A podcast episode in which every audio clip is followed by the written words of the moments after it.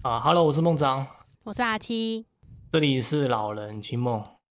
啊，首先我们先来预测金曲奖吧，好突然的开始、要哦，不然要讲什么啊？没有啊，你可以讲一下，就是哦，金曲的那个入围揭晓啦。然后就是上礼拜你跟我说啊，然然后后本来是没有，就是我邀请我邀请对你啊，做本这来件事，是我没有邀请要你做这件做事。这个主题的啦，然后好像想不到要做什么，所以就把它来当做主题了。我自己不是这样想、欸，我自己是我一直都还蛮想要做这件事情，只是没有一个动力去做这件那事很情。刚好啊所以我想要借此良机找一个那个那你应该早点跟我说才对，这样我时间比较长，可以听歌。我一直是犹豫要不要做这件事情，因为做这件事情很要花很多心力啊，然后也不知道就是做了会会怎么样，所以我一直在犹豫这样子。不过还好啦，我们预测的只预测四个嘛，最佳男女歌手、新人跟乐团，对对对，所以是还好啦。那我要先说明一下我为什么要做这件事嘛，好，可以啊，你先说。应该是从这几年开始吧。就是每年的金曲奖，啊就是会去看底下的很多人就会留言说，哦，就是哦这个谁啊都没有听过或什么的，或是说哦觉得以前的都比较好。然后我其实很不喜欢，不喜欢这样子，然后我也不希望自己变成这样的人。对，所以在这么这几年去参加这些音乐活动、音乐季，你有很多的选择可以去听你没有听过的音乐嘛。去多接触，对，你可以去多接触很多不同的音乐。然后，因为我以前是那种只听自己喜嗯欢的、的人，对我都以前都听很主流的。然后，像以前乐团也是都都只听最有名那几个，大家都讲出来的名字。对啊，我记得你跟我说你这两年才开始听饶舌嘛，对我是去年吧，大嘻哈第一季对啊的对时啊候，我才开才始开始听接触饶饶舌，舌。嗯，然后结果今年直接去国蛋转场，就是这个差别，我是觉得自己觉得蛮明显。当我去接触更多种类的音乐的时候，我会发现我自己对于音乐的开了一扇门，对，就像开了一扇门，就是广度变得更高，然后也越来越能够接受到不同类型音乐带给你的感动。嗯，我觉得是这样，所以就是希望做这件事可以让让大家啊，让大家可以呃尝试去听一些自己以前没有听过的去听没听过的类型。对，嗯这是我想做这件事的原因。好。那你以前会预测吗？会啊，我每年都会耶。你不会吗？我其实还好哎、但是我会看，我会去听去看。其实我本来就听蛮多类型的，哦，你本来就不会局对啊限我不只会听对啊对啊哪不几会个人。嗯嗯，，呃，如果真要说的话，大概就是韩国音乐吧，我比较不听而已。啊呃其他我我都有接受了，我都有听。那你应该在做这件事的时候很惊喜感会不会因此变少？哎、不会，有时候听到一些我觉得会也也会听到一些让我很惊艳的歌啊，就等一下像等一下我就可以讲几个嘛。好好，我今天也要讲好很多。好，开始吧。哦，你太认真了，你上一次还跟我列表格，我整个吓一大跳，太认 真哎、了。我认真超了我超级，因为我我我就先把自己当评审，我我现在觉得我我就是个评审，我要我要公正公开的的评选。你有重复听吗？有哎、哇，你你你时间、哎、我我不根是本没有时应间该，说应该说我没有每一个人都重复听，我只有某一些人，我觉得哎、有撞到我的心坎，我才会重复我听。是没有办法重复听啊，对我的时间真的不够。其实我刚刚我一直到刚刚我都还在听，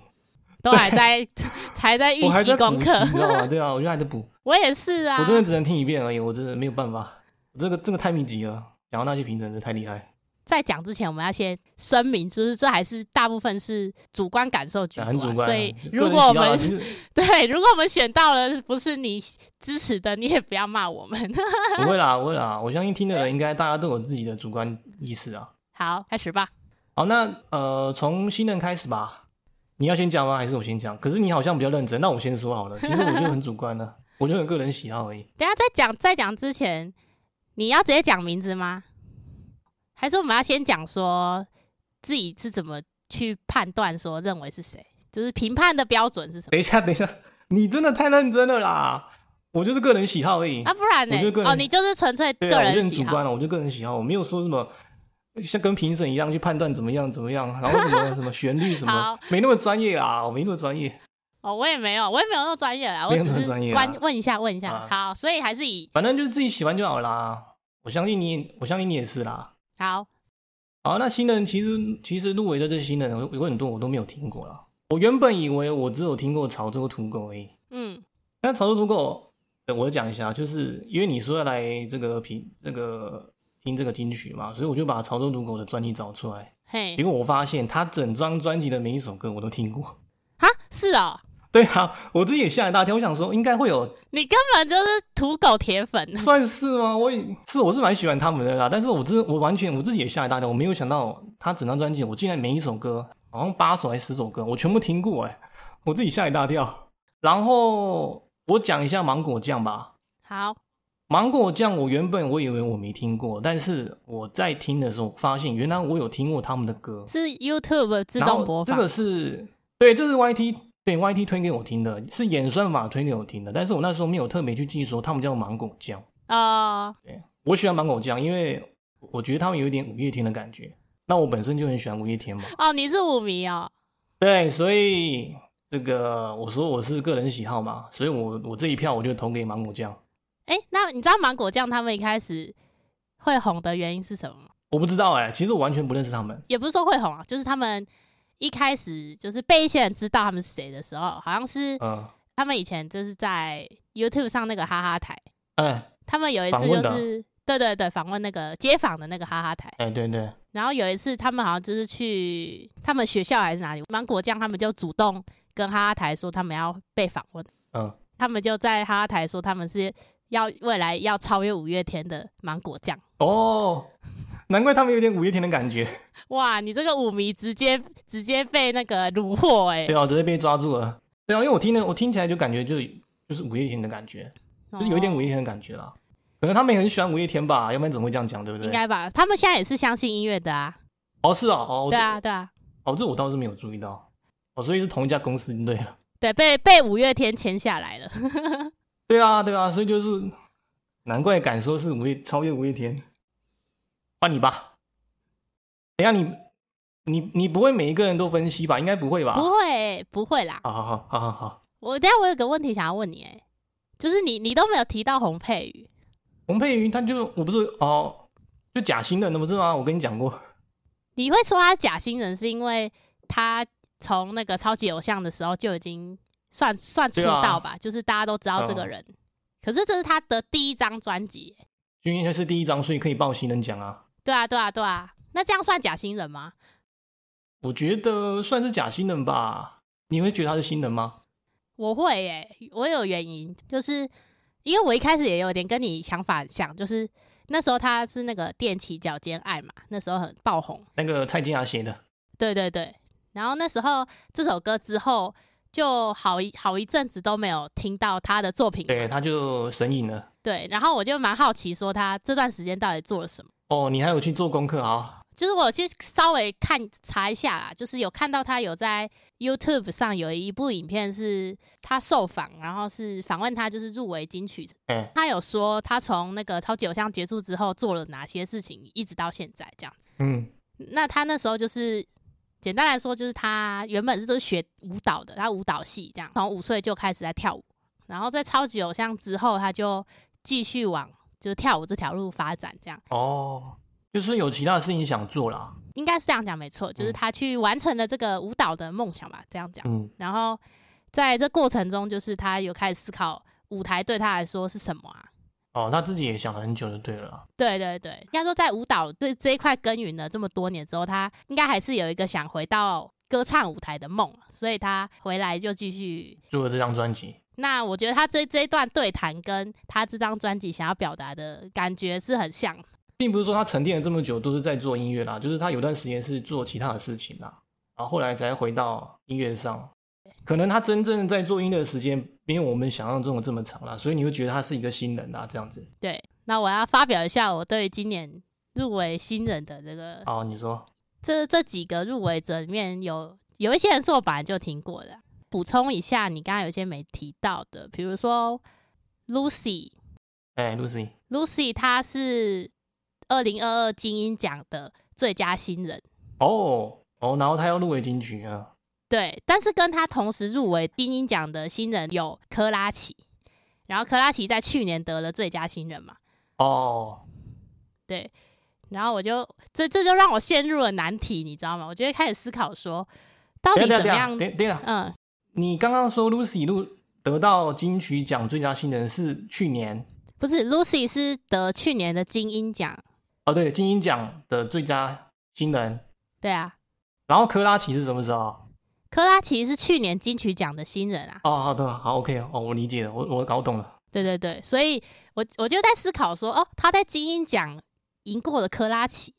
但是科拉奇又在金曲奖得到了最佳新人这样子，嗯，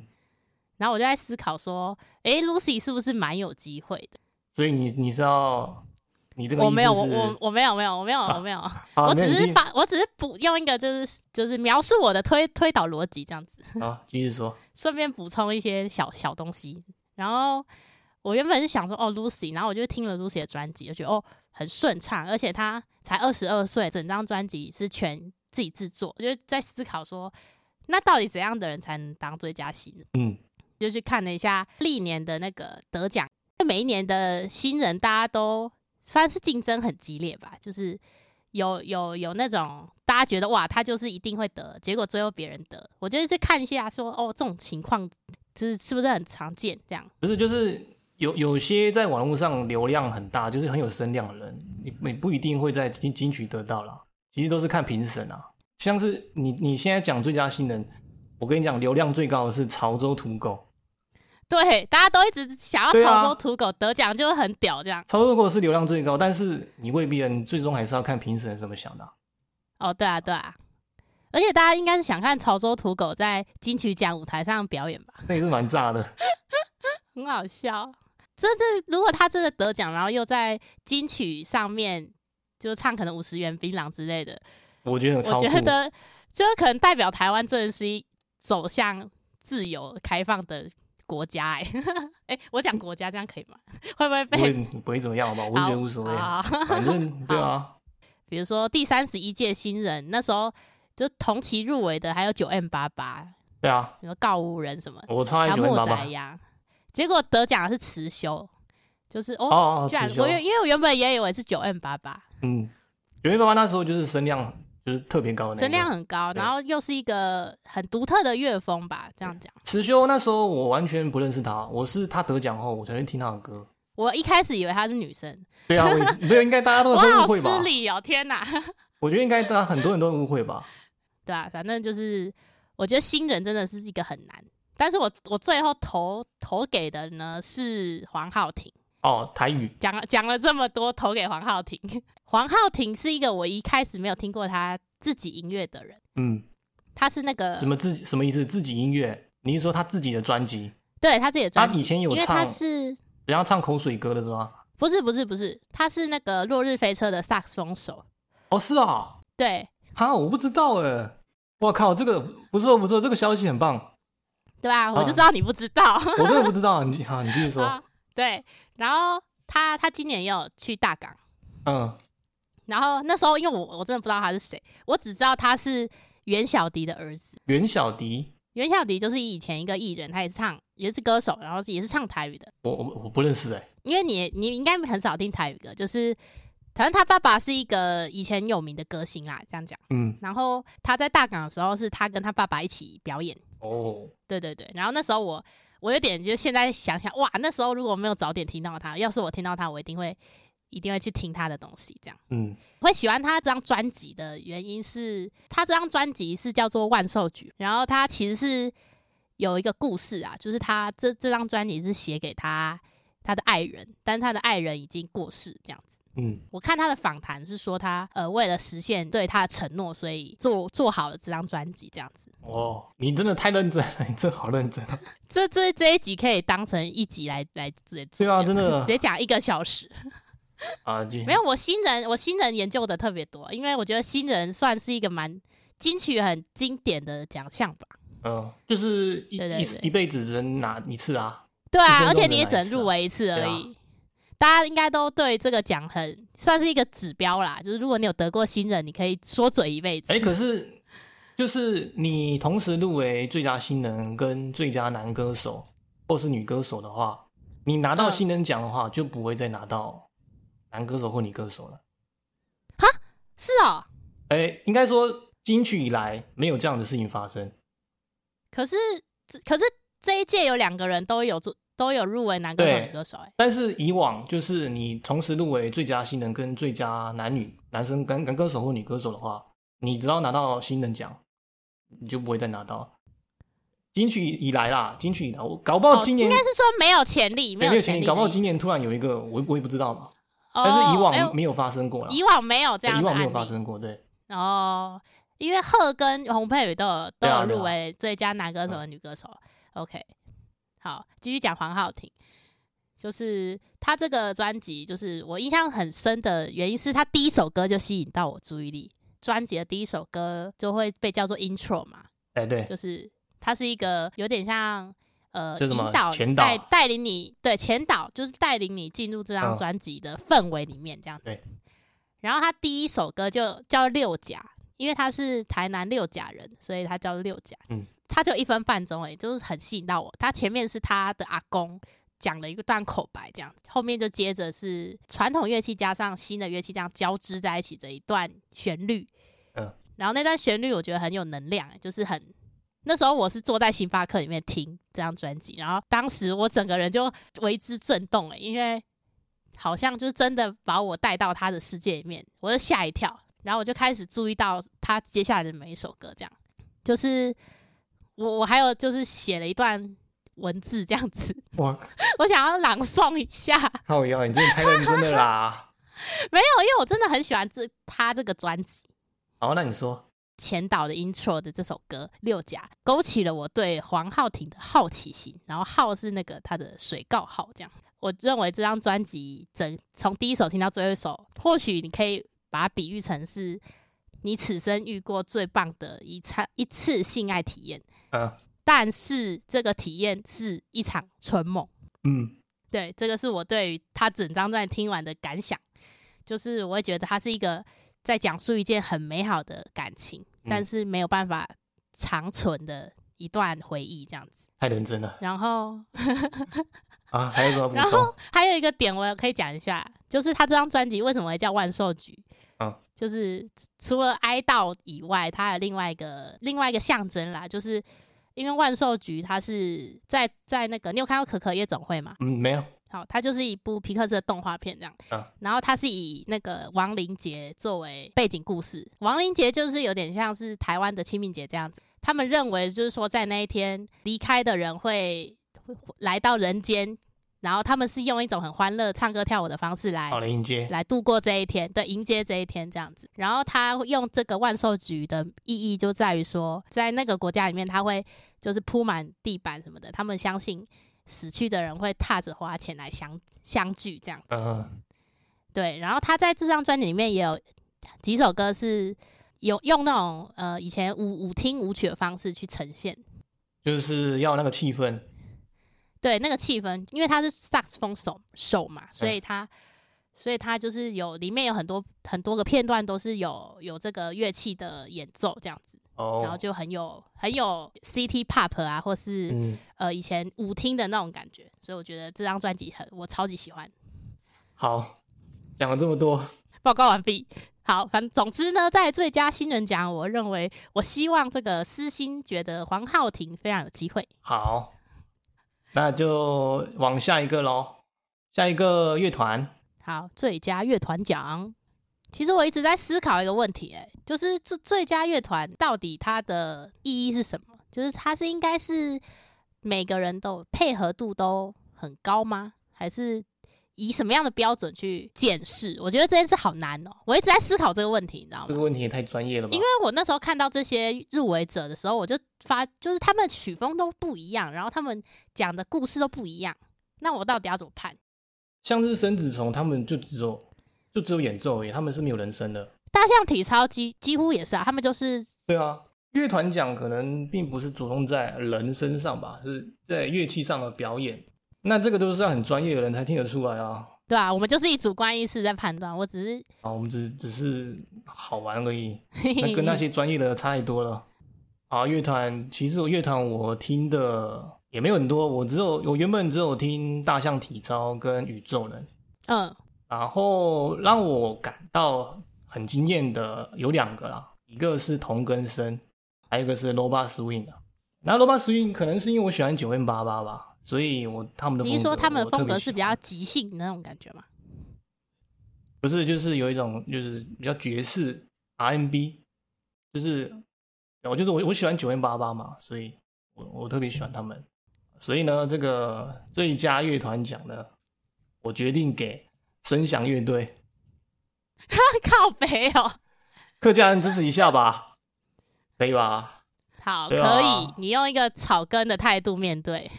我是客客家人，支持一下声响乐队嘛。好声响我也很喜欢啊，声响，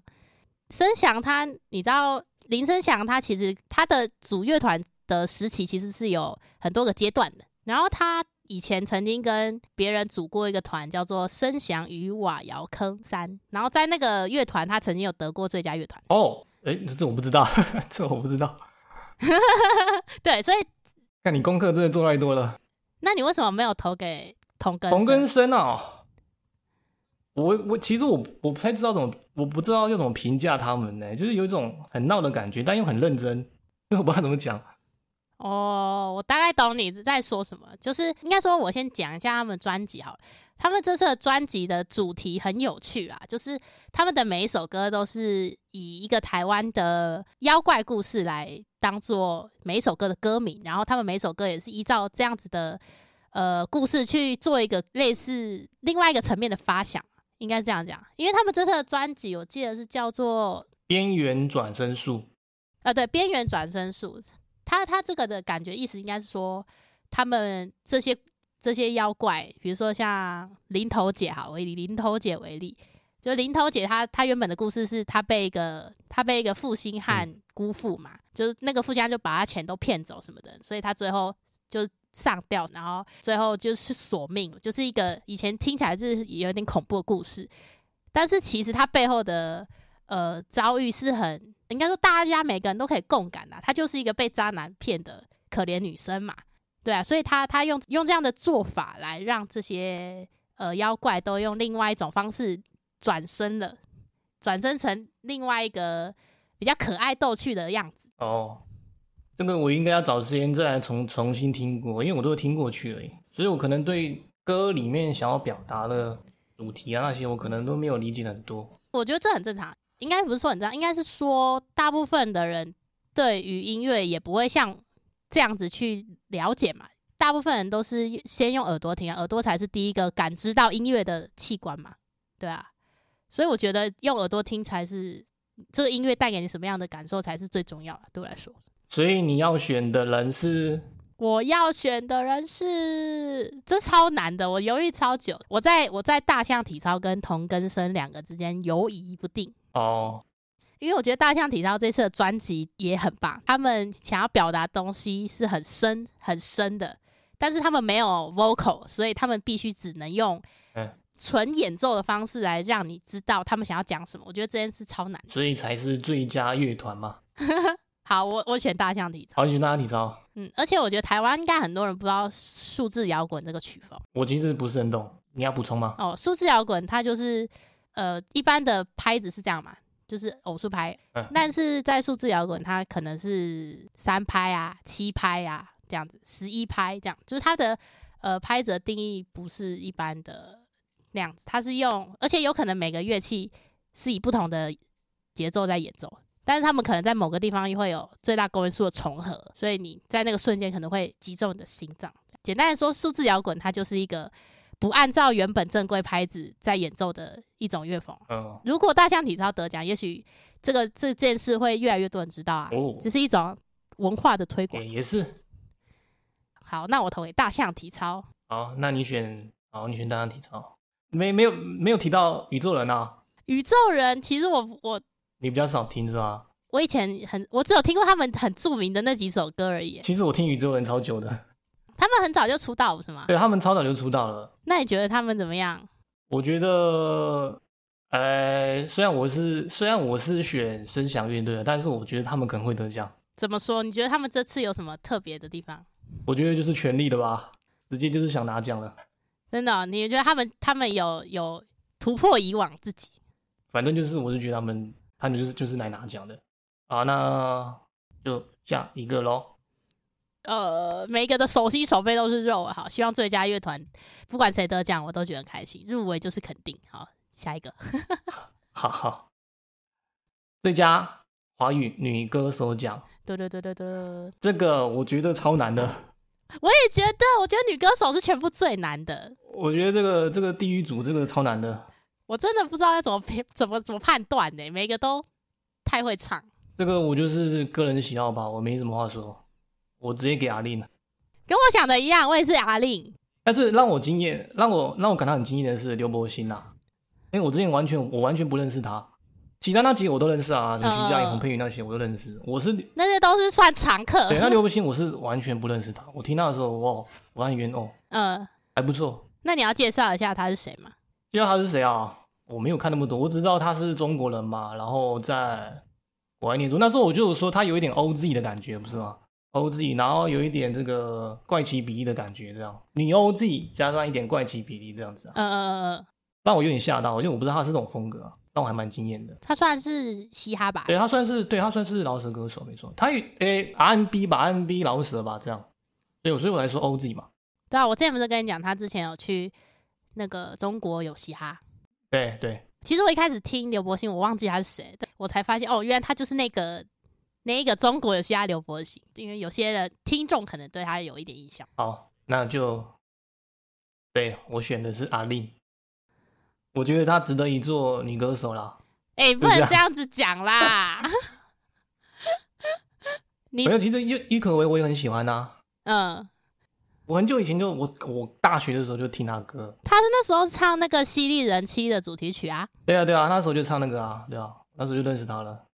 然后其他没有，就我就直接选啊，我就是喜欢，不是，我就是个人喜好啦，选阿令啊，对，就这样。那我的话呢，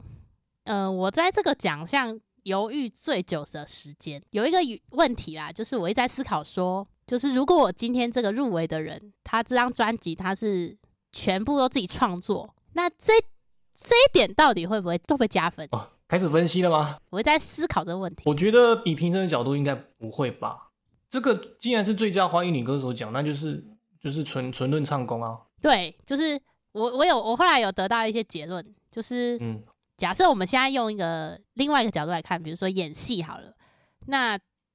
唱别人的歌的女歌手，她就是一个很棒的演员嘛，就是她她把这个角色演绎的非常极致。嗯，那创作的歌手呢，她自导自演。对比较像自导自演的角色角色，就是她做这首歌的时候，她就已经知道为何而做，而且她知道自己要怎么去演绎这首歌曲怎么传达？对她怎么传达里面的故事。但是演绎他人的歌曲的女歌手厉害的点，就是她把这些感情演绎的像真的一样，她的诠释方式有可能会比创作歌手更精致，而且更能够突破框架。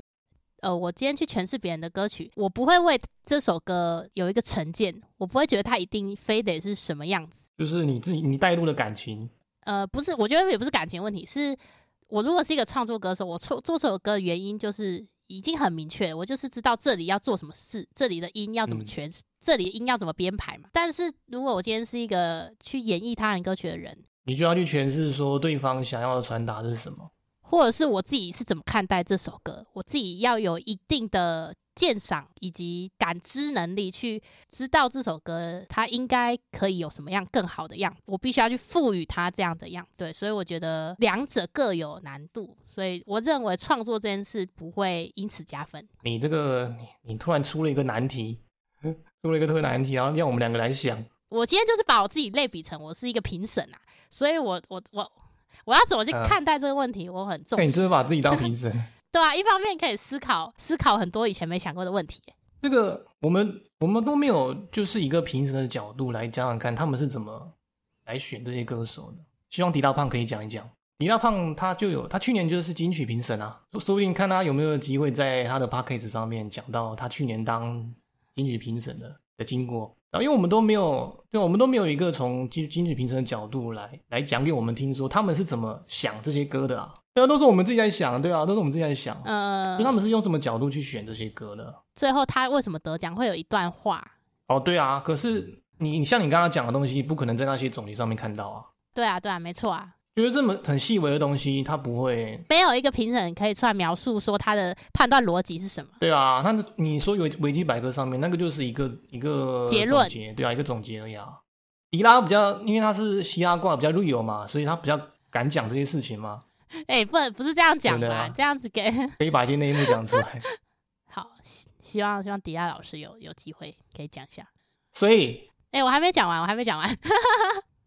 对，好，你还没讲完，对，你还没讲完。好，反正就是我我第一个逻判断的这个遇到的瓶颈就是这样，就是我要怎么判断。然后目前的结论就是，OK，我认为这个创作跟这个奖项不会有关联性，不会因此加分。对我就陷入了难题啊，因为每个人都怎么超比我会唱一百万倍，我知道怎么我知道怎么判断。这对这几个真的很难选。对啊，每个人都、嗯都超猛的。然后，所以我就去看了一下那个我刚才说的维基百科上面的那个评语嘛，历届的人是得奖的嗯叙述是什么这样。然后我就发现哦，有两个有两个点是很常会被提到。哎第一个点是他们会说哦，这个女歌手她她的诠释非常的嗯细腻，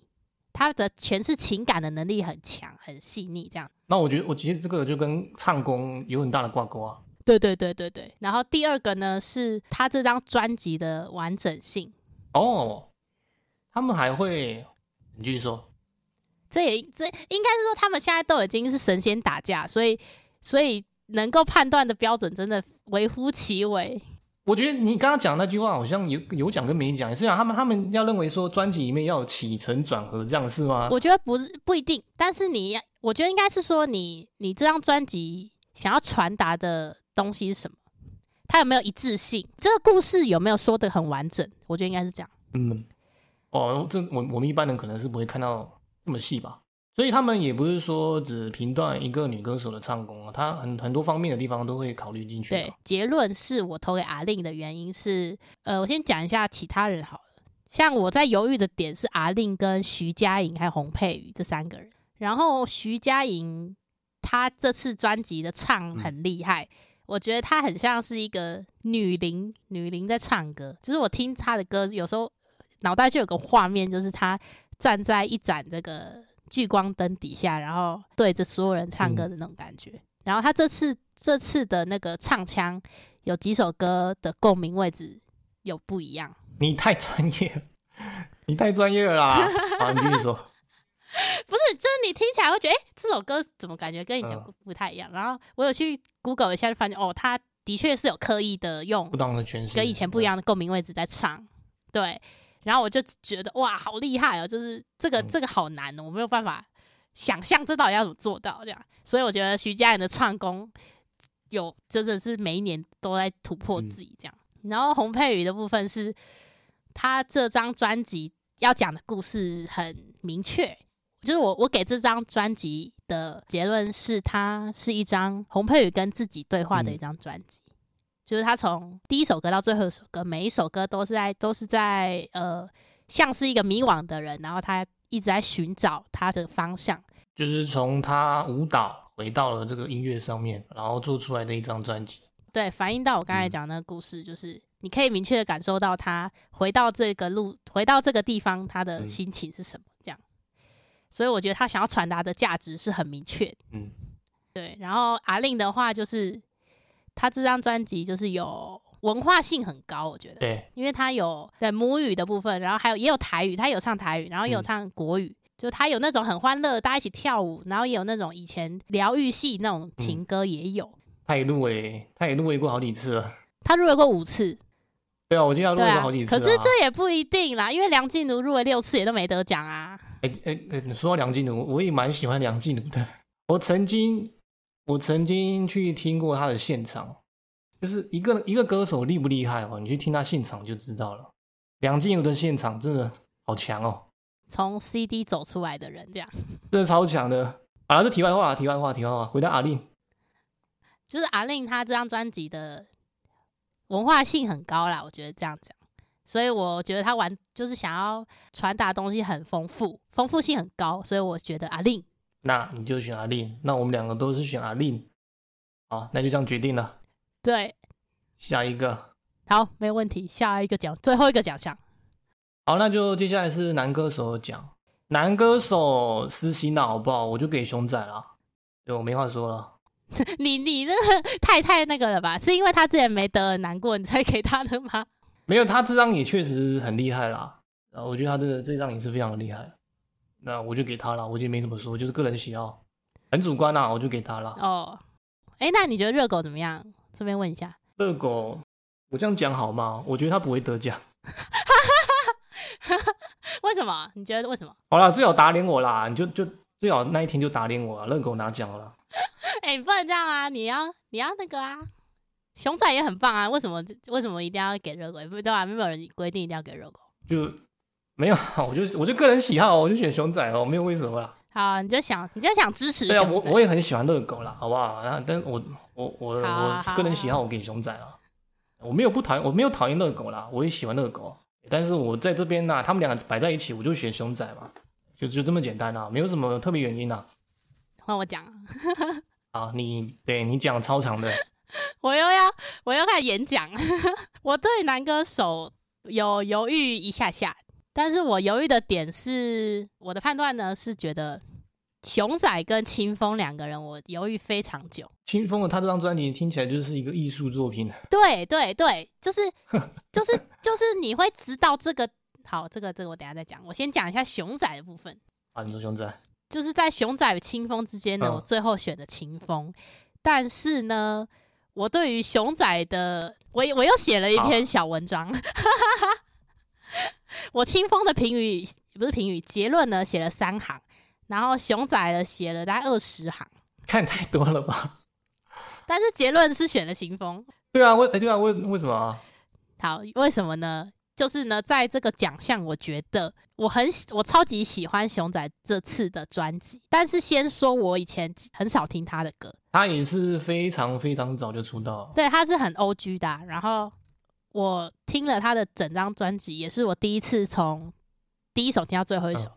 然后我觉得他这次的专辑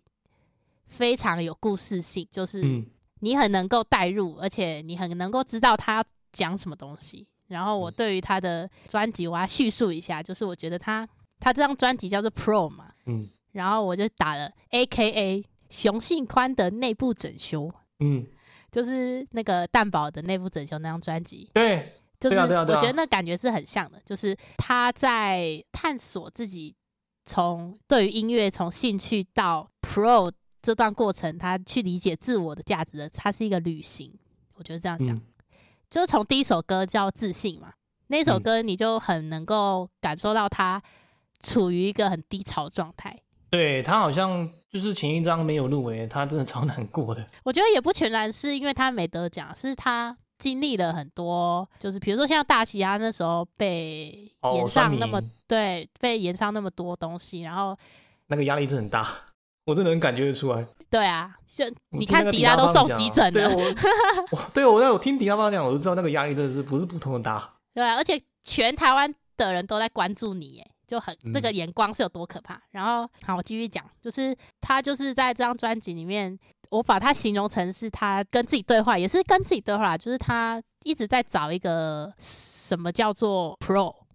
那为什么要当一个 pro 嘛？就是当 pro 是一个很不能说很困难，但是他势必要经历非常多的苦难，suffer 了这么多东西，他对于音乐的感想是什么？到现在他未来要怎么面对接下来的旅程？那他从《自信》这首歌，他有句歌词，我觉得很 touching，你就知道他一定是经历了什么才能写出这样的歌词。他就是讲说，最可怕的不是失去自信，最可怕的嗯是你开始适应。哦，嗯，就是这这句话是很我觉得贯穿整张专辑啊，在专辑里面有四有四个算四个小段落吧，他有找四个人来录一段话，就是纯讲话而已。对，我知道。对对有对，他妈然后妈，对对对，就是从呃唐启阳，第一个是唐启阳，然后再来是伯恩嘛，然后嗯再来是罗大佑，然后嗯，最最后是他访问他妈妈这样子。然对后我觉得他去问这四个人，其实都蛮有意义，都有它的意义存在啦。就像第一个嗯唐启阳，就是当人在迷惘的时候，你会想要求助，当然是玄学嘛、星座之类的东西。嗯，所以他有一首歌就是那个、啊，星座学家对对对，九万八八嘛，F 九万八八嘛，对啊，对吧？你最爱。哦对我最爱，然后第二个是伯恩嘛，因为伯恩是喜剧演员，喜剧演员要承受的那些目光跟压力是嗯，一非比寻常，对，没错，尤其是台湾的指标人物就是伯恩嘛，对啊，对啊，所以他去有点像是他在伯恩身上找取经找找对取经，找一些他能够吸收的东西来用，这样嗯，对啊。而且他访问完伯恩那一段，后来接的就是风头上嘛，就是他跟呃红粉恋人的对哦，那首很棒，嗯，对那首歌，就是也是在讲说你被酸言酸语啊，你被言上的反击吧，这样讲。我我歌词没有看得很仔细啊，但是我记得那个拼券唱的蛮凶狠的，唱的蛮凶的，对，这首歌很有趣，它 YouTube 上有有有一个影片是专场版本的，嗯，然后最后面那个那个拼券有即兴一段，让熊仔招架不住，我觉得很好笑。 你可以去 YouTube 好，我 Google，哎去找，对对对，嗯很好，我再听一很看，很有趣。然后哦，再来就是那个罗大佑嘛，一开始不知道为什么要找罗大佑，对，因为我以前不认识熊仔，然后我后来去也是 Google 之后才发现，哦，就是他小时候就是听罗大佑的歌长大这样子，所以他很嗯崇拜罗大佑。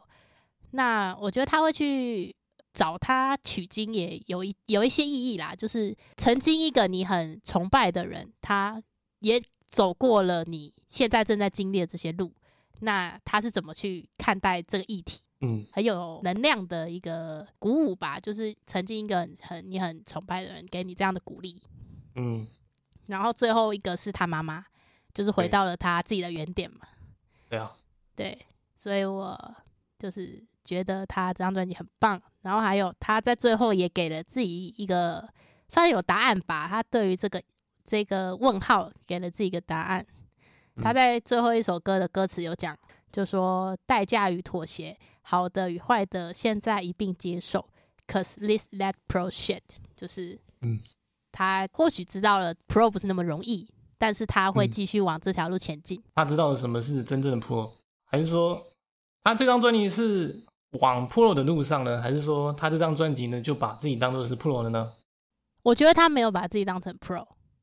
他嗯应该是在讲说你在成为 pro 这条路上会经历到的那些质疑、那些呃怀疑自己的过程吧。这个可能是他的角度啦，但是熊仔肯定是 pro 嘛。可是我觉得创作者永远都觉得自己不够啊，也身为一个创是作者你，这样说也没错。对啊，所以永远没有一个 pro 啊，对于创作者嗯，在正在创作的人来说，对，对啊，像是热狗还在耍中二病，还在说、啊你你们都金不风懂。哎、我还没讲完，我还没讲完， 还没讲完。还有一段，好还有一段。 OK，没有一段是有趣啊，就是我我发现了一个小小小彩蛋，或许是小彩蛋的东西。嗯，刚才有说嘛，熊仔是罗大佑的 fan 啊，在罗大佑之后有一首歌叫《能火》，对，找了一下就是他以前的歌这样子，然后就嗯发现他以前有一首歌有 sample 过罗大佑的歌，嗯那一首歌是《无限》这张专辑里面的一首歌，叫做《无名火》。嗯，好然像后没听 sam 过。对嗯 sample 自罗大佑的歌这样，然后这首歌我那时候听，应该说它就是一个愤怒的质疑的情绪传达给我。在《能火》这首歌里面，我听到的是，就是他和那当年的自己哦，和解的握手，这样，就是他告诉我自己说，You did a good job，就是嗯，你干得好。有一个这样呼应。嗯对我觉得是一个呼应啦。毕竟熊仔最喜欢玩的就是 wordplay 嘛。对他最厉害的就这个了。对啊，所以我觉得《能火》这首歌就在致敬当年的《无名火》这首歌啦。毕竟《无名火》嗯嘛，就是那时候他才刚出道第一张专辑，那直到现在 Pro 的《能火》，嗯，能火这个就是等于熊嘛，对所以他从无名到他自知道了自己是谁，我觉得是这样。他，哎、能火是他这首这个专辑的主打吗？呃，好像不是，他这首主打是哪一首歌啊、应该是自信。第一首试出的歌是自信，哦，嗯，哎、不是啊，你不是第一首试出就是主打吧？诶也不一定吧。那我不确定，就是我我只知道他第一首歌是自信。呃哦，嗯、你这样你这样讲自信有可能啊，因为他的自信这个歌词听起来比较像是主打。就是他定调整张专辑的，嗯，对对对，所以我觉得这是我觉得有趣的小彩蛋，嗯，对，跟大家分享。 好，轮到清风了吗？轮到清风，轮到清风，清风只有三行。好清风好很快可很怜哦。好，清风， 清风风，哪有？哎、清风很厉害，厉害到我我无言以对，你知道吗？我就是因为我知道，其实我那时候我我其实也是那个熊仔跟清风在想啦，嗯但是我私心给熊仔啦，哦，因对为啊，我我也是私心，可是我觉得我希望熊仔得最佳国语专辑。哦，他入围好像好几个嘛，